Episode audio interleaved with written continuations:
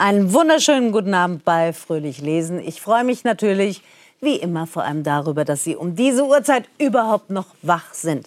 Und heute wird es sich besonders lohnen für Sie. Denn morgen auf Arbeit, wie man sagt, können Sie richtig aufs Klotz hauen und sagen, so, ich habe mir in 45 Minuten Kultur reingezogen, da war alles mit drin. Nimm eins, Krieg 3 heißt heute das Motto beim MDR bei Fröhlich Lesen. Denn wir reden über Bücher und es geht um Kunst und um Filme. Also wenn das nicht wirklich ein Gesamtpaket ist. Und vor allem ist es nicht abgehoben, sondern so, dass man ohne jeglichen Dünkel oder intellektuellen Überbau einfach pur. So, All das versprechen meine Autoren, die heute zu Gast bei Fröhlich lesen sind. Zum einen ist es ein Mann, den Sie wahrscheinlich kennen, vor allem wenn Sie gerne Tatort gucken. Tatort Weimar stammt aus seiner Feder. Er ist einer der profiliertesten Drehbuchautoren Deutschlands gewesen, muss man sagen, denn aktuell schreibt er keine mehr. Seine Romane sind wahnsinnig beliebt, auch in meinem eigenen häuslichen Umfeld. Sowohl mein Ex-Mann als auch mein aktueller Lebenspartner sind große Freunde seiner Romane. Und jetzt hat er was geschrieben, da war ich erst überrascht und dann habe ich es verstanden, denn er ist ein großer Cineast, er liebt Filme. Das, sein neuestes Buch heißt Herzschlagkino 77 Filme fürs Leben. Ich freue mich sehr, dass Andreas Pflüger heute zu Gast bei Fröhlich Lesen ist. Und da wir uns kennen, duzen wir uns auch. Hallo Andreas, ich schön, dass du auch. da bist. Ich freue mich auch. Hallo Susanne. Der zweite Gast der Sendung ist ein Mann, der irgendwann wahrscheinlich äh, für Entsetzen bei seinen Eltern äh, gesorgt hat, als er sagte, ich studiere dann mal Kunstgeschichte. Da hat man ja so einen Schockmoment als Eltern, dass man denkt, vielleicht machst du am besten den Taxischein gleich dazu. Er brauchte keinen Taxischein dazu machen, denn er ist inzwischen der erste und einzige Kunst-Stand-up-Comedian der Nation. Er hat ein Buch jetzt geschrieben und bringt uns nicht nur Kunst, sondern diesen ganzen, wie gehe ich in ein Museum, äh, was, wie reagiere ich auf einfach nur so eine schwarze Fläche, was mache ich mit dem ganzen Kram. Er hat es herrlich runtergebrochen und ein Buch geschrieben über die Kunst und das Ganze drumherum. Ich sehe was, was du nicht siehst und das ist Kunst. Und das ist Jakob Schwertfeger und auch wir duzen uns. Schön, dass du da bist. Vielen Dank, dass ich da sein darf. Wie war das denn bei deinen Eltern? Waren die auch so ein bisschen so, ah, Kunstgeschichte? Tatsächlich nicht. Tatsächlich waren die da ähm, sehr easy. Ich glaube, das liegt aber auch daran, dass mein Opa Künstler war, mein Uropa war Künstler. Kunst war irgendwie schon immer Teil in der Familie. Insofern, ähm, nö, hat sie sich, glaube ich, nicht so Sorgen gemacht, meine Mutter. Ähm, ich habe dann sogar ähm, im Doppelstudium Lehramt angefangen. Vielleicht hat sie das ein bisschen beruhigt, habe ich dann aber abgebrochen, bin bei Kunstgeschichte geblieben. Mhm. Aber du hast ja dann trotzdem sowas wie Lehramt im Museum mhm. gemacht. Mhm. Du hast Führungen gemacht. Ja. Wenn man so, wenn man das Wort hört, Führung im Museum, da ist ja bei den meisten die Ekstase sehr weit weg. Das da stimmt. denkt man, puh, das ist ja wie so eine Einschlafhilfe und da schlappt man da durch und sieht sich 7000 Bilder an. Das ist heute nicht mehr so, oder? Doch, also es gibt schon Leute, die richtig langweilige Führungen machen, ne? Ja. aber das ist halt die Frage, was willst du? Und ich wollte immer die Leute unterhalten, ich wollte sie immer entertainen. Ich fand immer Humor ganz, ganz wichtig, weil eben Kunst leider so ein Image hat, eben so gebildet und elitär und so zu sein. Und ich finde, das muss man gar nicht haben. Es gibt so viele tolle Anekdoten. Also ich habe immer bei Führung gemerkt, wenn du jetzt kommst und erzählst, oh, der Künstler hat von dann bis dann und dann gelebt interessiert niemanden. Aber es gibt ja solche tollen Fun Facts zu Bildern, man muss sie nur suchen. Ja, zum Beispiel die Nachtwache von Rembrandt ist ja ein Riesenbild, super bekannt, mhm. ganz viele Leuten drauf. Was viele nicht wissen, das wurde beschnitten. Das ist mal umgezogen und dann war die Wand zu klein und dann haben die 20 Prozent an den Seiten so abgeschnitten, so wie man eine Scheibe Käse auf dem Toast so zuschneidet, Einfach damit zurechtschneiden, damit genau. das schön passt. Genau. So und wenn ich dir so eine Story erzähle, dann denkst du, okay, was so ein Meisterwerk, dann habe ich deine Aufmerksamkeit. Und so habe ich immer versucht eigentlich. Und die Reste sind verschwunden, habe ich durch dein Buch genau, gelernt. Genau. Ja, und so habe ich irgendwie versucht, so wie ich Führung gegeben habe, habe ich eigentlich mein Buch geschrieben. Kunstcomedian. Mhm. Was, was muss ich mir da vorstellen? Ich habe deine Show noch nie gesehen. Was, was ist es? Ähm, naja, es ist im Prinzip der ganz simple Gedanke, ich bringe Comedy, was mir Spaß macht, und Kunst zusammen. Also eigentlich kombiniere ich nur zwei Leidenschaften von mir. Und ich versuche auf der Bühne, in meinem Comedy-Programm und in meiner Leseshow einfach Leuten humorvolle Zugänge zu bieten. Also ich glaube, ganz niedrigschwellig Leuten Sachen zu erklären, mit aber lustigen Erklärungen. Eben nicht immer nur so äh, wahnsinnig, wahnsinnig ernst, sondern eben sehr storygetrieben und so. Ich glaube, am Ende ist es eine lustige Show über Kunst. So wie andere Comedians Themen haben, so habe ich das Thema Kunst. Mhm. Das Thema Kunst. Was ist deine absolute, wenn du nur eine Geschichte über Kunst erzählen kannst, was ist deine absolute Lieblingsgeschichte? Boah. Boah. Gott, das ist ja furchtbar, die Frage. Ähm, ich glaube, es ist so mein absolutes Lieblingswerk, was für mich so viel von Kunst zeigt. Das ist von Peter Fischli und David Weiß. Das ist ein Künstlerduo und die haben ein Foto gemacht. Das finde ich so. Oh, sind das, das Schweizer? Das sind Schweizer, genau. Und da könnte ich niederknien vor diesem Foto. Das ist einfach, sind ein paar Wurstscheiben, einfach so übereinander gestapelt, wie, wie die alle Menschen im Kühlschrank haben und ein paar Gürkchen. Und man denkt sich, so wie wenn man sagt beim Fleischer 100 Gramm Mortadella. Ganz genau, ganz Ja. genau. Und so ein paar abgeknickte Gürkchen. Und dann ist der Titel aber im Teppichladen. Und plötzlich ändert sich der ganze Blick, weil man sich so denkt, was? Da wird die Mortadella plötzlich zu einem Teppich und diese Gürkchen gucken da so interessiert drauf. Und das finde ich so einen spielerischen Zugang. Da steckt, finde ich, so viel drin, dieses, diese Begeisterung, die wir als Kinder hatten, dieses Fantasievolle, so auf die Welt zu blicken. Das haben die sich bewahrt und haben gesagt, ey, guck mal so auf die Welt. Das ist so bereichernd und so lustig auch. Ich fand es auch lustig, weil du hast es ja auch als Foto in deinem Buch. Genau, es ist der Opener, weil es mir so wichtig ist. Und man lernt ja auch eine Menge, also man hat ja immer das so Basiswissen äh, über Kunst haben ja viele Leute, also so, so Randwissen. Mhm. Dass man so hört, ach, Van Gogh oder ah, der mit dem Ohr. Ja. So. Aber der war ja gar nicht nur der mit dem Ohr. Nee, überhaupt nicht. Vor allen Dingen ist ja so dieses Image von Van Gogh, dass der im, im rasenden Rausch. Also so ein Bilder- ganz wilder Typ. Ganz, ganz wild, völlig wahnsinnig. Und dann hat er das da irgendwie zwischen zwei äh, äh, manischen Schüben mal schnell so ein Bild gemacht. Das stimmt überhaupt nicht. Sondern der hat ganz dezidiert Vorstudien gemacht, der hat skizziert, der hat mehrere Motive, teilweise mehrere Male gemalt und sich da ganz bewusst dran gearbeitet. Und das ist eben ja Also auch dieser, eigentlich ganz penibel. Total. Und das ist eben auch dieser Mythos Genie und Wahnsinn und die sind alle völlig verrückt. Nee, der Typ wusste genau, was er tut. Also viele haben auch so eine Inszenierung um sich selbst aufgebaut. Ja, natürlich. Ja, natürlich. Also ähm, Ernst Ludwig Kirchner, kennt man so einen Expressionist, manche kennen ihn vielleicht, der hat dann, dessen Bilder wurden äh, später nicht so akzeptiert. Und dann gab es aber einen Kunstkritiker, der hat den in den Himmel gelobt. Hat er immer gesagt, guck mal, der Louis de Marseille, ganz toll, schreibt ganz toll über meine Kunst. Der hat sich diesen eigenen Kritiker ausgedacht. Also ich meine, wie sehr kann man an seinem Image arbeiten? Ich weiß nicht, ob du das machst, dass du einen Rezensenten für deine Bü- Bücher erfunden hast. Du bringst mich auf Ideen, ja. Mal Sehr sehen. stark, ne? Und das haben Leute teilweise erst nach dessen Tod gecheckt oder sehr spät. Und das äh, insofern ja, Künstlerinnen und Künstler arbeiten sehr bewusst am eigenen Image, Warum sollten wir uns alle mehr mit Kunst beschäftigen?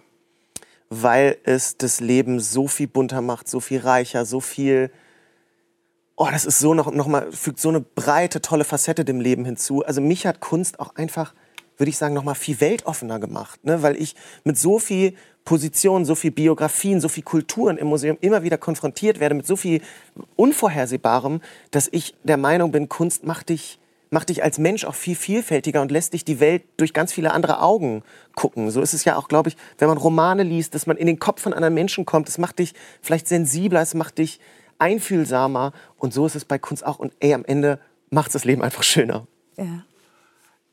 Jetzt gibt es ja so typische Museumsbesucher, die stehen dann vor irgendwas gerne, was sie dann sagen, na, moderne Kunst, das hat mit Können, ich dachte ja, Kunst kommt von Können und so weiter. Das kann doch, das kann doch mein Enkel besser. Was sagst du solchen Leuten? Ja, das ist der schlimmste Satz natürlich, mit dem ich seit 20 Jahren beschäftige mich mit Kunst. Den Also kriegst der du bei jeder Führung Natürlich, eigentlich, oder? natürlich, Ja. Natürlich. Naja, ich sag denen äh, im Prinzip, äh, nein, natürlich hättest du das nicht gekonnt, weil das hat's ja vorher überhaupt nicht gegeben. Niemand hat in diese Richtung gearbeitet, ja. Und Kunst kommt von Können. Das ist das ist totaler Quatsch. So, ich möchte damit aufräumen, Kunst hat nichts mit Können zu tun. Es geht darum, kreativ zu sein, eine Idee zu haben, über den Tellerrand hinaus zu gucken. Und ich denke mir manchmal, Leute würden ja nie bei einer Weltraumrakete sagen, kann ich auch. weil man denkt, uh, technisch super komplex. Oh, das ist schwer. Ja. Genau. Aber ich habe dann mal so ein bisschen recherchiert für das Buch und dachte mir so, naja, es gibt ja auch Ideen, die waren total simpel, wo wir dann sagen im Nachhinein, ja gut, hätte ich auch gekonnt. Was zum Beispiel, gib mal ein gutes Beispiel. Ähm, Melita Benz hieß die, Melita für den Kaffee. Und die hat 1908 den Kaffeefilter aus Papier erfunden. Ich meine, Jahrhunderte, Jahrtausende trinken Menschen Kaffee. Und sie hat den Kaffee, hat einfach die Löschblätter aus dem Block ihres Sohnes genommen und daraus den ersten Papierkaffeefilter gebaut. Da würden wir jetzt sagen, Gott, wie leicht. Aber ich meine, wenn wir das alles könnten, dann wären wir ja alle Millionäre. Ha können wir halt nicht. Die Idee können wir alle immer erst, wenn wir das schon mal gesehen haben. Und Sachen einfach nur wiederholen ist eben nichts Originelles, sonst wären Jurassic Park 2 und 3 gute Filme gewesen. Waren sie nicht. In meinem, in meinem Buch gibt es den Satz, Kunst kommt von Trauen. Wow, ja. Sich etwas trauen. Ja. Also einfach vielleicht was tun, was andere erstmal seltsam finden Ja, könnten. ja, oder etwas wagen. Äh, äh, sich bewusst sein, dass es viel wahrscheinlicher ist, dass man scheitert, als, als dass es gelingt. Das Werden daraus auch gute Filme, wenn sich jemand einfach mal was traut? Ja, natürlich. Das habe ich mir vor jedem Drehbuch äh, gesagt und das sage ich mir bis heute vor jedem Roman, äh, dass es viel wahrscheinlicher ist, äh, dass ich scheitere. Äh, das ist ein, ein guter Motor, sich das bewusst zu machen. ja ist ein guter Satz, danke. Nehmen Sie die nächste Auflage. Ähm, in welcher Kunstausstellung warst du zuletzt? Oh, ich war heute gerade. Heute Morgen war Heute? ich. In, ja, klar. Äh, vor der Sendung hatte ich zwei Stunden Zeit und ich war in Erfurt im Anger-Museum und ich war in der Kunsthalle. Und ich war gerade in einer Ausstellung von Boris Becker, ist nicht der Tennisspieler, hat einfach nur leider den gleichen Namen, ist ein Fotograf. Und da war ich wirklich gerade eben kurz vor der Sendung und da war ein, waren ganz, ganz tolle Fotos von so Wohnhäusern, die aber ganz toll inszeniert waren. Und da war ein Foto von einem super kitschigen Bild. Ich habe es gesehen und dachte, wow, das ist ja geschmacklos bis sonst wohin. Und dann war das ein Doku-Bild von äh, Kokainschmugglern, die in der Ölfarbe gemischt Kokain geschmuggelt haben mit so einem kitschigen Bild. Und das habe ich gerade zur Sekunde gesehen. Oder auch äh, ja ganz tolle abstrakte Kunst hier im Museum. In Was Erfurt. Verrücktes, merkst du das auch, Andreas, wie seine Augen glänzen, wenn er darüber spricht? Wunderbar. Ich habe ich hab vor der Sendung noch meiner Freundin geschrieben, meinte, oh, egal wie die Sendung läuft, ich hatte schon zwei wunderschöne Kunststunden heute. Insofern, ja. Wow, Wahnsinn. Kannst du dich an deine letzte Ausstellung erinnern? Ja, ähm, äh, das war ein Daniel Boyd, ein äh, Aborigine-Künstler, der in Berlin im Martin-Gropius-Bau äh, ausgestellt hat. Und äh, ich war über die Maßen beeindruckt, äh, war mit meiner Frau zusammen dort und ähm, er, er malt äh, Bilder, die, die ähm, wie gelocht aussehen. Also er klebt kleine äh, äh, Lichtpunkte, könnte man fast sagen, auf eine Leinwand und daraus steht, entsteht ein Bild. Ich habe selten solch äh, beeindruckende äh, Bilder gesehen. Das war großartig. Wow. Wenn man von beeindruckenden Bildern spricht, darf hier eins eigentlich nie fehlen, wenn es um Kunst geht. Dann kommt immer irgendwann die Mona Lisa. Also ich habe mir die Mona Lisa in Paris natürlich angeschaut, bis ich dann irgendwann mal vorne war. So.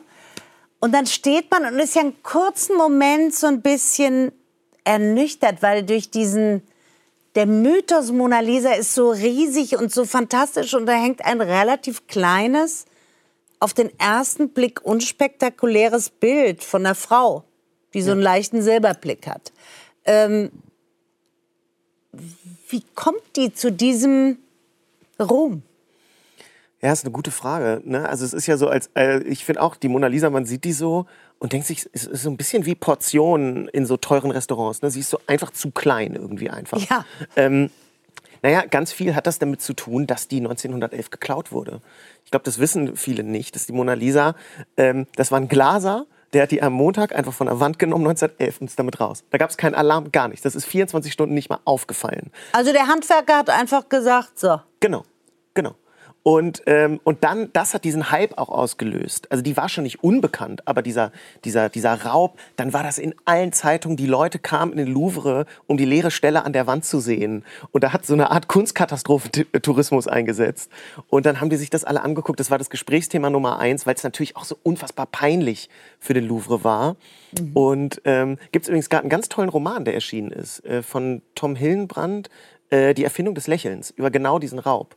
Und ja, und das hat der Mona Lisa im Prinzip diesen Schub verpasst. Als sie dann zurückkam 1913, war es das bekannte Bild. In deinem Buch geht es von Van Gogh über die Mona Lisa, über wahnsinnige Kunstraubsachen, auch um ein Pissoir. Mhm. Was war das für ein Pissoir? Das ist von Marcel Duchamp.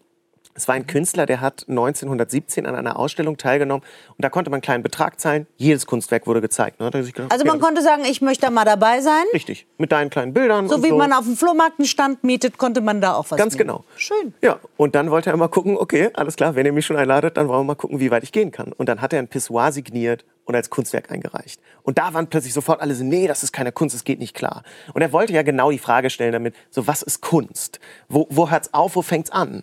Und dieses Pissoir ist natürlich mega das Extrembeispiel. Aber ich finde, es bricht so schön mit diesem heiligen Bild von, oh, es ist eben nicht nur Skulpturen aus Marmor, goldene Rahmen, sondern es kann eben auch ein Alltagsgegenstand sein. Und natürlich verstehe ich, wenn Leute sagen, ja gut, das ist keine Kunst für mich. Voll in Ordnung. Aber was er gemacht hat... Das kriege ich doch im Baumarkt, sagen die dann. Richtig. Ja. Viel Spaß. Ja genau, geh in den Baumarkt, geh in Hornbach, signier dann Pissoir oder im Obi. Ähm, die, viel Spaß mit dem Sicherheitspersonal. Ne?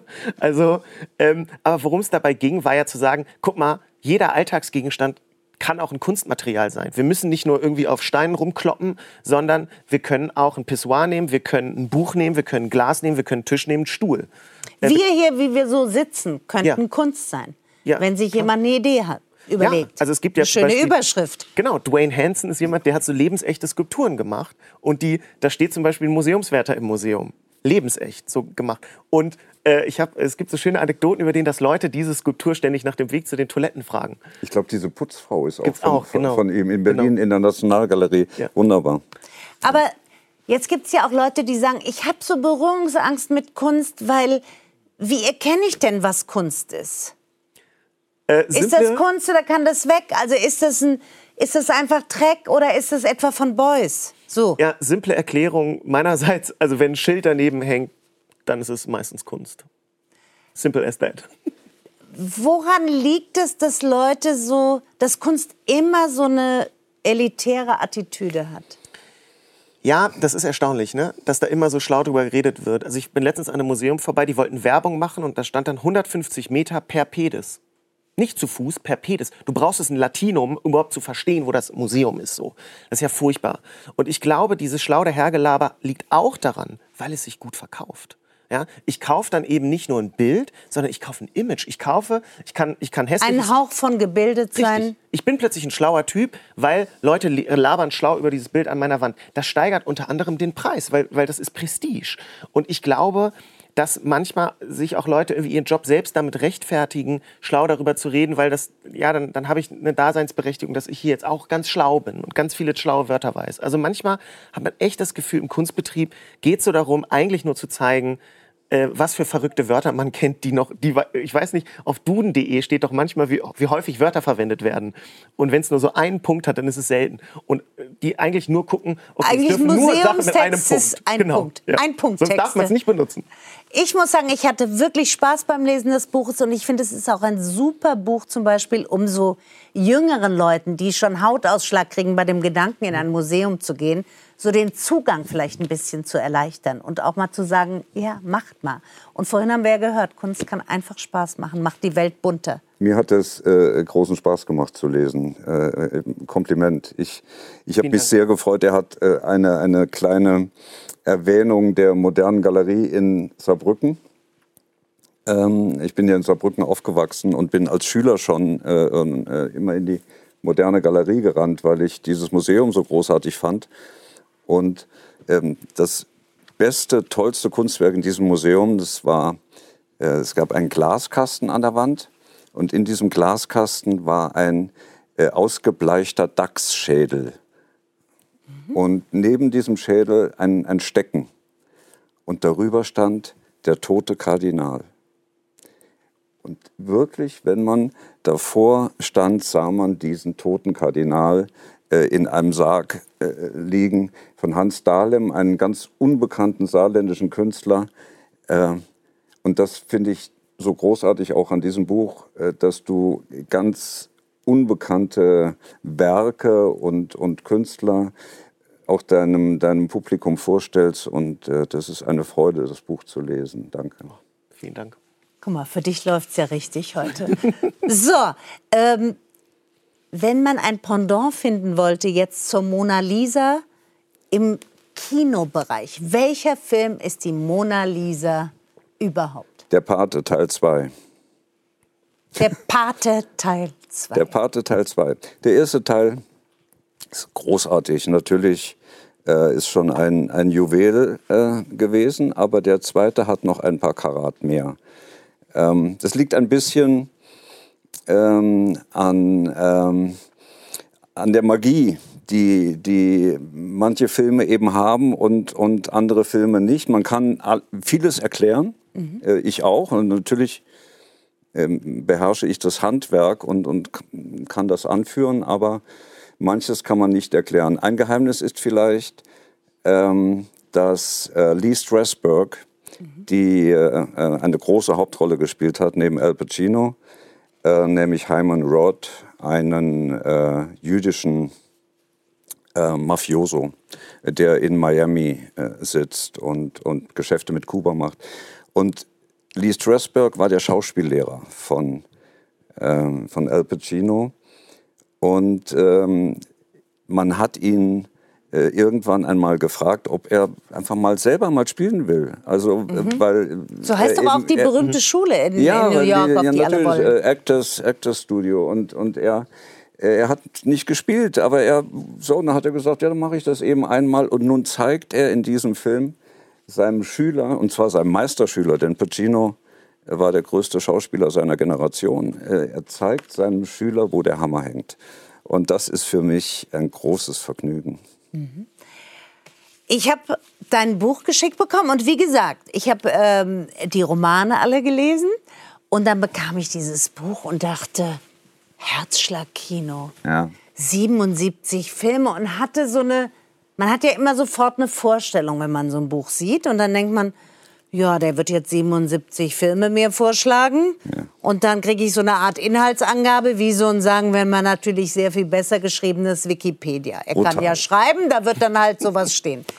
Und dann war ich ganz überrascht, weil es ist, es ist was ganz anderes. Ich bekomme die 77 Filme. Aber es sind ganz unterschiedliche Betrachtungsweisen. Also mal geht es um anbetungswürdige Schauspielerin. Mal geht es um den Moment, in dem du den Film gesehen hast, wie der auf dich gewirkt hat, was danach mit dir war. Ähm, wie bist du auf diese Idee gekommen? Ich war vor, vor einer Zeit äh, sehr krank. Ich, ich, musste operiert werden und ähm, lag fast drei Monate im Bett und, und musste äh, die, die Arbeit an meinem Roman unterbrechen. Mhm. Ich, äh, ich war nicht in der Lage, ähm, daran weiterzuarbeiten. Und äh, nun sind wir wieder bei Jakob. Ähm, äh, Gauguin hat gesagt, äh, man muss jeden Tag malen, um es nicht zu verlernen. Mhm. Äh, so geht es mir mit dem Schreiben. wenn ich drei Wochen im Urlaub war, dann brauche ich drei Wochen wieder, um Schreiben zu, erneut zu lernen. Und ich wollte den Kontakt zum Schreiben nicht verlieren. Und deswegen habe ich im Bett liegend angefangen, kleine Texte zu schreiben über meine Lieblingsfilme. Und ähm, habe nach einer Zeit gemerkt, also, dass mich das tröstet und, und mir gut tut und mir sogar Spaß macht. Ähm, denn das ist etwas Außerordentliches bei mir. Schreiben macht mir sonst ja keinen Spaß. Ich führe immer gerne diesen, diesen schönen Satz von Reinhold Messner äh, an, der gesagt hat, der Profi fängt da an, wo der Spaß aufhört. Und äh, das ist Schreiben für mich. Aber mit diesen Texten war es anders. Und dann hat irgendwann meine Literaturagentin zu mir gesagt, das ist so toll, mach doch ein Buch draus. Und äh, Sie hat es äh, äh, Arche angeboten, die wollten es sofort haben. Was mich sehr gefreut hat, weil, weil dort Bücher mit Liebe gemacht werden. Es ist ein schöner kleiner Verlag. Und im Grunde genommen, wenn mich jemand fragt, äh, was ist das für ein Buch, dann sage ich, das ist eigentlich meine Autobiografie anhand meiner Lieblingsfilme. Ich muss auch sagen, man erfährt zwischen den Zeilen sehr viel über dich, wenn Ja. man genau liest. Ähm, nicht nur über deine Filmvorlieben natürlich, sondern auch über Haltung, die du hast, Mhm. Menschen gegenüber oder was du magst und was du gar nicht ausstehen kannst. Also das fand ich wirklich sehr geschickt ineinander verwoben, muss man sagen. Mein, mein persönlichstes Buch. Aber wie hast du so? Es gibt ja genug Leute, die sagen, ich bin eine Cineastin, ein Cineast. Ich kenne mich wirklich aus. Was fällt dem ein, den so und so Film da drauf zu machen? Wie hast du diese Auswahl gemacht? Wichtig ist, dass man versteht, dass es, es sind nicht die 77 besten Filme aller Zeiten. Das sind deine. Es sind meine 77 Lieblingsfilme. Das ist etwas anderes. Wenn ich ein Buch geschrieben hätte, die 77 besten Filme aller Zeiten, würden sich möglicherweise 25 bis 30 dieser Filme auch in diesem Buch finden, aber die anderen nicht. Ähm, ich habe die, die Filme danach ausgesucht, ähm, äh, zum einen nach einem ganz simplen Kriterium, wie oft habe ich einen Film gesehen? Denn das ist für mich ja ein Das, da war Indikator. ich fassungslos Ne? manchmal. Das ist ja für mich ein Indikator dafür, wie begeistert man. du hast ja Filme 40 Mal gesehen. 50 Mal. Äh, ähm, es, gibt Film, es gibt Filme, die ich 50 Mal gesehen habe. Und ich erkläre ja auch in diesem Buch, wie es mir möglich ist, selbst beim 50. Mal diesen Film so zu schauen, als ob es das erste Mal wäre. Das kann man lernen. Hat sich Liebe nie verflüchtigt durch häufiges Sehen? Nein. Äh, ich, ich bin, äh, weißt du, ich bin ja auch in der Lage, ähm, zum 30. Mal meinen eigenen Roman Korrektur zu lesen und umzublättern und sagen, oh, was ist in diesem Schrank? Oh, das ist ja irre. Verstehst du? Also du bist überrascht von deinen eigenen Ja. Sachen und du kannst auch von Filmen immer wieder neu überrascht werden. Ich finde ohnehin, wenn man von seinen, von seinen eigenen Arbeiten nicht mehr überrascht werden kann, sollte man es lassen. Ne? Also, Ich freue mich immer, wenn ich ein Buch von mir dann Korrektur lese, wenn ich lachen muss an der Stelle. Ja. Dass ich denke, du musst den Witz doch schon kennen. Also du hast doch daran rumgearbeitet, aber man muss trotzdem, das ist ein schönes Gefühl. Das, äh, das äh, gefällt mir, was du sagst. Ich habe ja, du hast das vorhin erwähnt, mit Murmel Clausen den Tatort Weimar erfunden und, und alle Bücher geschrieben mit ihm. Und ähm, wir haben uns äh, gezwungen, auch bei der, beim siebten Mal Lesen eines Drehbuchs einen Gag wegzulassen, wenn wir beim siebten Mal nicht wieder lachen konnten. Äh, obwohl wir äh, den Gag natürlich in- und auswendig kannten. Das, ähm, das ist ein ganz wichtiges Kriterium, ja. ich lache selbst bei Lesungen manchmal über meinen eigenen Kram. Geht mir auch so. Und dann denke ich, ist es jetzt peinlich oder so? Überhau überhaupt nicht. Ja. Überhaupt nicht. Ja, also das, ähm, so, jetzt habe ich, ähm, ich kannte, würde ich mal sagen, ein Drittel bis die Hälfte der Filme. Das ist schon gut. Ja, ich habe mich schon, man, man ist ja so immer ein bisschen ertappt und sagt, habe ich ja noch nie gehört, kenne ich nicht oder wollte ich nie sehen. Ähm, ich habe mir jetzt vorgenommen, ich nutze dieses Buch als eine Art persönlichen Wegweiser von Andreas und nehme mir immer mal einmal die Woche einen Abend und gucke was, was ich bisher niemals geschaut habe, aus welchen Gründen auch immer. Das ist ein fantastisches Kompliment. Vielen Dank. Gerne. Und es ist genau das, was ich mir erhoffe von den Lesern dieses Buches. Dass sie, dass sie es zum Anlass nehmen, sagen, okay, jetzt gehe ich mal hin und, und arbeite mal sozusagen diese Filme ab und schaue mir, die, schaue mir diese Filme an. Denn, denn jeder einzelne dieser Filme ist besonders. Ich finde halt auch generell als Idee, wenn Sie jetzt gerade zu Hause auf der Couch liegen und schon so halb wegdösen, es ist immer eine gute Idee, Dinge auch mal anders anzuschauen oder mal so einen Weg zu verlassen, den man sonst immer geht. Also wenn Sie sagen, ich lese nur Krimis, lesen Sie mal was ganz anderes. Wenn Sie sagen, ich gucke nur Western, der Rest ist Schrott, schauen Sie mal rein. Man kann ja auch noch mal überrascht werden. Was ist dein Lieblingsfilm, Jakob? Puh. Huh. Oder ein Film, wo du sagen würdest, den könnte ich mir echt noch ein paar Mal anschauen. Ähm, boah, ich fand Inception schon toll, ehrlich gesagt. Also ich mag diese, diese Filme, die so sehr so Mindgames mit einem spielen. Ich fand auch Everything Everywhere All at Once. Der ist noch relativ neu. Der ist so crazy, der Film. Also den würde ich, glaube ich, gerne noch mal 20 Mal sehen. Ich würde nicht mehr Welcher verstehen. ist denn das? Ähm, ich weiß gar War nicht. das dieser Ich koreanische? glaube, genau. Und der ist so wo wild. man denkt, die sind alle Ja. auf Drogen. Ja, genau, wo Ach, man, du je. denkt, wo man denkt, so Gott, wie viel Kostüme kann man in einem Film verballern? Ähm, das ist ja völlig verrückt, wie viel, wie viel Bühnenbilder und Kostüme das switcht. Also ich habe noch nie einen unvorhersehbareren Film gesehen. So, ich dachte so ein schon bisschen, toll. haben die alle ADHS. voll. Ja, Ich wurde ganz zappelig. Ich war danach total durch, aber ich habe gedacht, war schon, war schon ein Erlebnis. Mhm. Aber ich finde übrigens bei deinem Buch das auch so schön, äh, ganz kurz, dass so, ich weiß nicht, kennt ihr die Situation, dass man so abends da sitzt mit meiner Freundin und bin so, okay, Mist, was gucken wir heute? Und dann fängt man an zu googeln, dann kommt man in diese Bestenliste und die sind immer furchtbar. Es gibt keine Seite, die gut ist. Und ich freue mich richtig, dass das da ist, weil dann kann man abends sich anhand dessen so wunderbar entscheiden. Das finde ich wirklich ganz Ja, danke. Ja. Äh, Übrigens ist der Pate Teil 2 nicht mein Lieblingsfilm. Es ist äh, die Mona Lisa.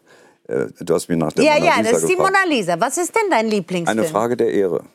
Ähm, äh, Für die, die jetzt zu Hause sagen, Frage der was englische Titel das? ist A Few Good Men äh, mit, mit Tom Cruise und, und Demi Moore, geschrieben von dem wunderbaren Aaron Sorkin. Ah, ich weiß, da hast du nämlich geschrieben, dass Demi Moore quasi ja, Ja. mehr kann, als man sonst so denkt. Ja, wenn man diesen Film sieht, vergisst man alle Boulevardpeinlichkeiten, Die sie äh, denen diese Frau nicht aus dem Weg gegangen ist.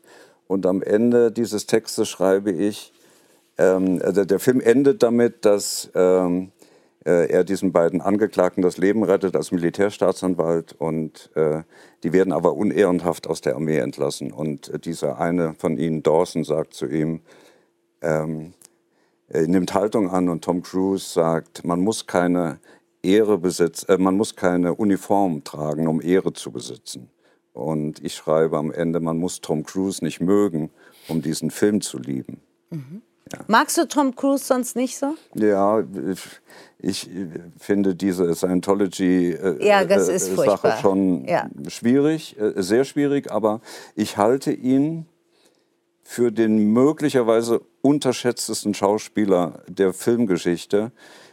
Kein Mensch legt eine solche Karriere hin über so viele Jahre wie Tom Cruise, ähm, ohne, ohne dass er ein überragendes äh, Schauspieltalent hat. Du hast ja noch einen anderen Film von ihm drin. Die Firma? Äh, die Firma, ja. Äh, auch so ein ähm, Film, der niemals auf einer besten Liste äh, landen würde. Man muss dazu sagen, es ist eine Verfilmung von John Grisham. Es war ein wahnsinnig erfolgreicher Roman. ein gutes Beispiel dafür, dass schlecht geschriebene Romane sich hervorragend zu Verfilmungen eignen. Es zieht sich durch die ganze Filmgeschichte, dass die großen literarischen Werke Schwer zu verfilmen sind. ja und nur selten zu einem guten Film werden, wenigstens guten. Äh, aber dass eben gut geplottete äh, Geschichten, die vielleicht hundsmiserabel geschrieben sind, wie Puzzo, der Pate, ja, so ein Beispiel, ähm, dass die äh, wunderbare Filme ergeben. Denn große Literatur ist natürlich immer äh, Kopfkino, das ist Introspektion und das ist diese, diese, die, die Form, der, der Stil, die, die, die, die literarische Beschreibung, das kannst du nicht umsetzen in, in einen Film. Du kannst den Plot umsetzen und du kannst die, die Kernpsychologie der Figuren umsetzen. Und, ja. Apropos Plot und Kernfigur und überhaupt. Ja. Das ist das Kinobuch. Aber du hast vorhin gesagt, können wir nicht auch noch mal kurz über meinen neuen Roman reden? Ach, das würde mich freuen. Und dann habe ich gesagt, na klar können wir das. Wie Sterben geht. Ich weiß es nicht, jedenfalls nicht la Andreas Pflüger, weil ich es noch nicht gelesen habe. Ich habe es heute von dir bekommen und ich werde direkt im Zug auf dem Weg nach Hause damit anfangen. Ähm, wie geht Sterben denn? Das ist die, die Geschichte einer ähm, ähm, kleinen äh, BND-Mitarbeiterin, äh, die als Analystin in, in Pullach arbeitet und 1980 äh, auf eine Himmelfahrtsmission äh, nach Moskau geschickt wird, auf dem Höhepunkt des Kalten Krieges. Ähm, eine Frau, die am Anfang ähm, äh, vollkommen ungeeignet erscheint äh, für, für diese Sache. Man denkt, sie ist überfordert oder ist Natürlich, ja, ähm, so. ähm, aber sie, sie hat eine Legende, also einen Decknamen, äh, Anja Gabriel. Und, äh, und nun überlegt sie sich aus Angst, äh, wie diese Frau wohl ist, äh, die diesen Namen trägt. Natürlich geheimnisvoll, gefährlich, gerissen, raffiniert. Äh, und wir erleben als, als Leser, wie meine Heldin Nina Winter mit diesem Decknamen Anja Gabriel im Verlauf des Romans zu dieser Frau wird, bis man am Ende Angst vor ihr Also bekommt. eine andere Geschichte und ein anderer Name ein an, kann einen auch verwandeln. Ja, wobei ähm, ähm, sich am Ende herausstellt, eigentlich war das schon immer in ihr. Sie hat es nur nicht gewusst. Das ist ein Kernmotiv in allen meinen Romanen. Man ist, was man ist. Ich glaube, dass man ein Kernmotiv für mich ist immer, dass man, egal was man tut, man behält eben doch einiges, was man einfach in sich hat. Ja. Das ist auch nicht mit Klamotten, mit irgendwas. Es ist wie implantiert. Es ist wie ein Blinddarm. Sitzt es in einem drin. Mhm. Ja. Kann man auch nicht rausschneiden, wie bei einem Blinddarm. Liest du gern Romane? Ja, Ja? gerne, ja. Hast du sowas wie einen Lieblingsautor? Mm, Nee, gar nicht so, weil ich relativ breit mittlerweile lese. Also früher habe ich immer nur so Kanon gelesen, so richtig die Klassiker. Und je mehr ich jetzt lese, tatsächlich auch meine Freundin liest sehr, sehr viel und hat mich nochmal anders rangeführt. Jetzt fange ich wirklich an im Buchladen, oh, das Cover spricht mich an, ich lese die Klappentexte. Früher bin ich immer rein und meinte, okay, ich mag Franz Kafka, ich mag äh, Was hatte haben Sie denn Boyle, davon ich mag noch? so Ja. genau äh, Kerouac oder so. Was haben Sie davon noch? Oder was ähnliches. Und jetzt lese ich viel breiter. Insofern ähm, bin ich so viel, viel interessierter. Hab mich aber gefreut, dass ich, ähm, dass Tonio Schachinger äh, Mhm. den äh, Echtzeitalter gerade den Buchpreis bekommen hat, weil ich habe das Buch vor, ich glaube, drei, vier Monaten äh, gekauft, fand super und habe es all meinen Freunden erzählt und konnte gestern so richtig angeben. Meinte, guck Und sagen, mal, guck mal, was ich für ein Gespür hab. Genau, Ich was ich, was im ich, für ein, Blut gehabt. ich für ein Held bin, dass ich jetzt weiß, wer den, wer den bekommen hat. Genau. Schön. Liest du denn gerne noch, Andreas? Ja, natürlich. Ähm, ich lese vor allem die Klassiker immer wieder. Äh, Tschechow, äh, Frisch, Hemingway. Ähm, da wird mir nie langweilig. Äh, ansonsten ähm, lese ich permanent Rechercheliteratur, weil ich eigentlich immer in der, in der Recherche bin und meine Romane, äh, du weißt das, weil du Ja. sie kennst, äh, einen, einen sehr hohen Rechercheaufwand haben. Und das Aber das macht dir auch Freude, habe ich das ja, Gefühl. natürlich äh, macht mir das äh, Freude. Ich, ich, ähm, ich finde ja, das, darüber spreche ich auch in, in Ja. Herzschlag-Kino, dass das ist ja ein, vielleicht sogar das, das größte Glück äh, äh, für einen Autor, so empfinde ich das, dass man im Laufe so vieler Jahre dann äh, in so viele verschiedene Lebenswelten äh, Einblicke bekommt und, und auch Du hast ein sehr lustiges Beispiel gegeben. Du hast gesagt, man könnte mich bei einem gesetzten Abendessen zu dem Postboten setzen, zu dem Neurochirurgen und es waren noch ein paar Berufe dabei. Ja, Astrophysiker von mir aus und, und äh, natürlich äh, äh, vielleicht eine Supermarktkassiererin, ja. Und alle würden sagen, oh, Sie kennen sich aber aus in der Materie. Alle, alle würden mich nach etwa einer halben Stunde fragen, ob ich vom Fach bin, ja. Ja. Ich bin der Meister des perfekten Halbwissens, sagt meine Frau manchmal über mich. Das wird über mich auch gerne gesagt. Ja, aber das ist ja dann auch so ein, also ist Schreiben auch ein Beruf, der heißt, ich kann immer wieder was Neues entdecken. Ja, Und unter dem Deckmantel, ich brauche es für die Recherche, kann ich mich in die abstrusesten Gebiete einarbeiten. ja. Im, im, Im Grunde suche ich eigentlich bei jedem Roman immer nur einen Vorwand, um wieder ganz, ganz viel lernen zu dürfen. Bei, bei diesem äh, äh, neuen ähm, äh, Thriller Wie Sterben geht übrigens äh, äh, zum Beispiel ein sensationeller ähm, Fall. Ähm, der Bundesnachrichtendienst hat mir als erstem Schriftsteller erlaubt, Pullach zu besuchen, das BND-Gelände. Und ich bin dort herumgeführt worden, einen Tag lang. Und ähm, Kommt man sich da gleich ganz geheimnisvoll vor? ähm, äh, es ist äh, very spooky. Ich, ich war in, in zum Beispiel in einem Atombunker, äh, den sie dort haben, weil man ähm, im Kalten Krieg annahm, äh, wenn, wenn der nukleare Entha Enthauptungsschlag kommt, dann ist Pullach ein Primärziel. Und ich habe vor, vor Schränken mit Jodtabletten gestanden, aus den 60er Jahren, äh, noch original äh, verpackt. Und äh, solche Sachen, das, äh, ich stand ähm, in der, im Präsidentenamtszimmer, bis heute das Amtszimmer aller Präsidenten, wenn sie im Pullach sind. Und es war das frühere Schlafzimmer von Martin Bormann. Mhm. Ähm, Im Roman sagt meine Heldin, äh, als sie dort das erste Mal ist, ich hatte es mir brauner vorgestellt. Also das sind, sagen wir mal, ähm, Erlebnisse und, und äh, Eindrücke, die man eben als Normalsterblicher nicht bekommt. Und das, das ist eine ganz, ganz große Freude. Ich habe beim BND eine, eine stabile Fangemeinde, äh, beim, beim BKA auch. Und das macht dann so etwas möglich. Mhm.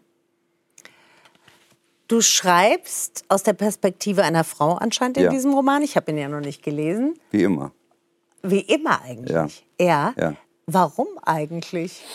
Ähm, es ist eine Ausnahme, dass äh, eine Frau mich das fragt. Meistens fragen Männer mich das. Mhm.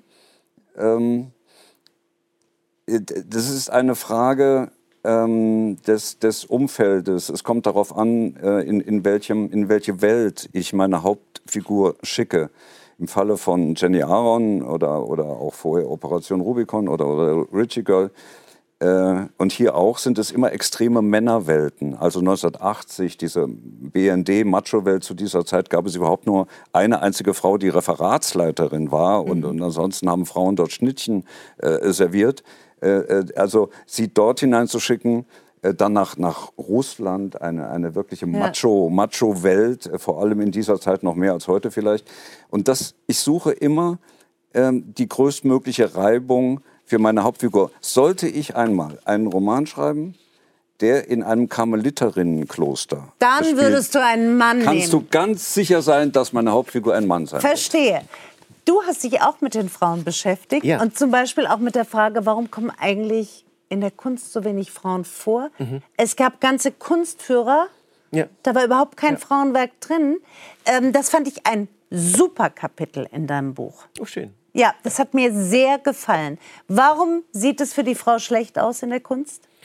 Warum naja, haben wir also, da irgendwie, machen wir da keinen Stich? Naja, Oder also, kaum einen. langsam ändert es sich ja zum Glück. Ne? Ja, also wir müssen sehr viel Geduld haben. Ihr müsst sehr, sehr ja, Geduld. genau. Und also, meine, simple Antwort, strukturelle Benachteiligung, das, und zwar auf allen Bereichen. Mhm. Aber ich, das ist ja schon erstaunlich, ne? wenn du Leute fragst, nenne mir fünf bekannte Künstler, pam, pam, pam, pam, pam, kein Problem. Fünf Frauen, okay, Frida Kahlo. Und dann ist erstmal Ruhe. Frida Kahlo auch nur, weil sie auf so vielen äh, Stofftaschen ist und ja, genau. äh, Kaffeetassen genau. und so weiter. Jetzt in die Paula Moders und Becker vielleicht noch. Ganz, ja. aber das auf jeden Fall nicht im Mainstream, wenn du Leute auf der Straße fragst, eine Gentileschi vielleicht noch. Aber es ist schon, das ist schon höheres kunsthistorisches Wissen. Und der Grund ist, dass Frauen, es gibt viele, viele Gründe, aber einer ist, Frauen durften halt nicht an die Kunstakademie. Die so, lest das Buch, muss ich an der Stelle sagen. Wir sind nämlich schon am Ende der Sendung leider. Ja, auf jeden Dann Fall. Dann wisst ihr Bescheid.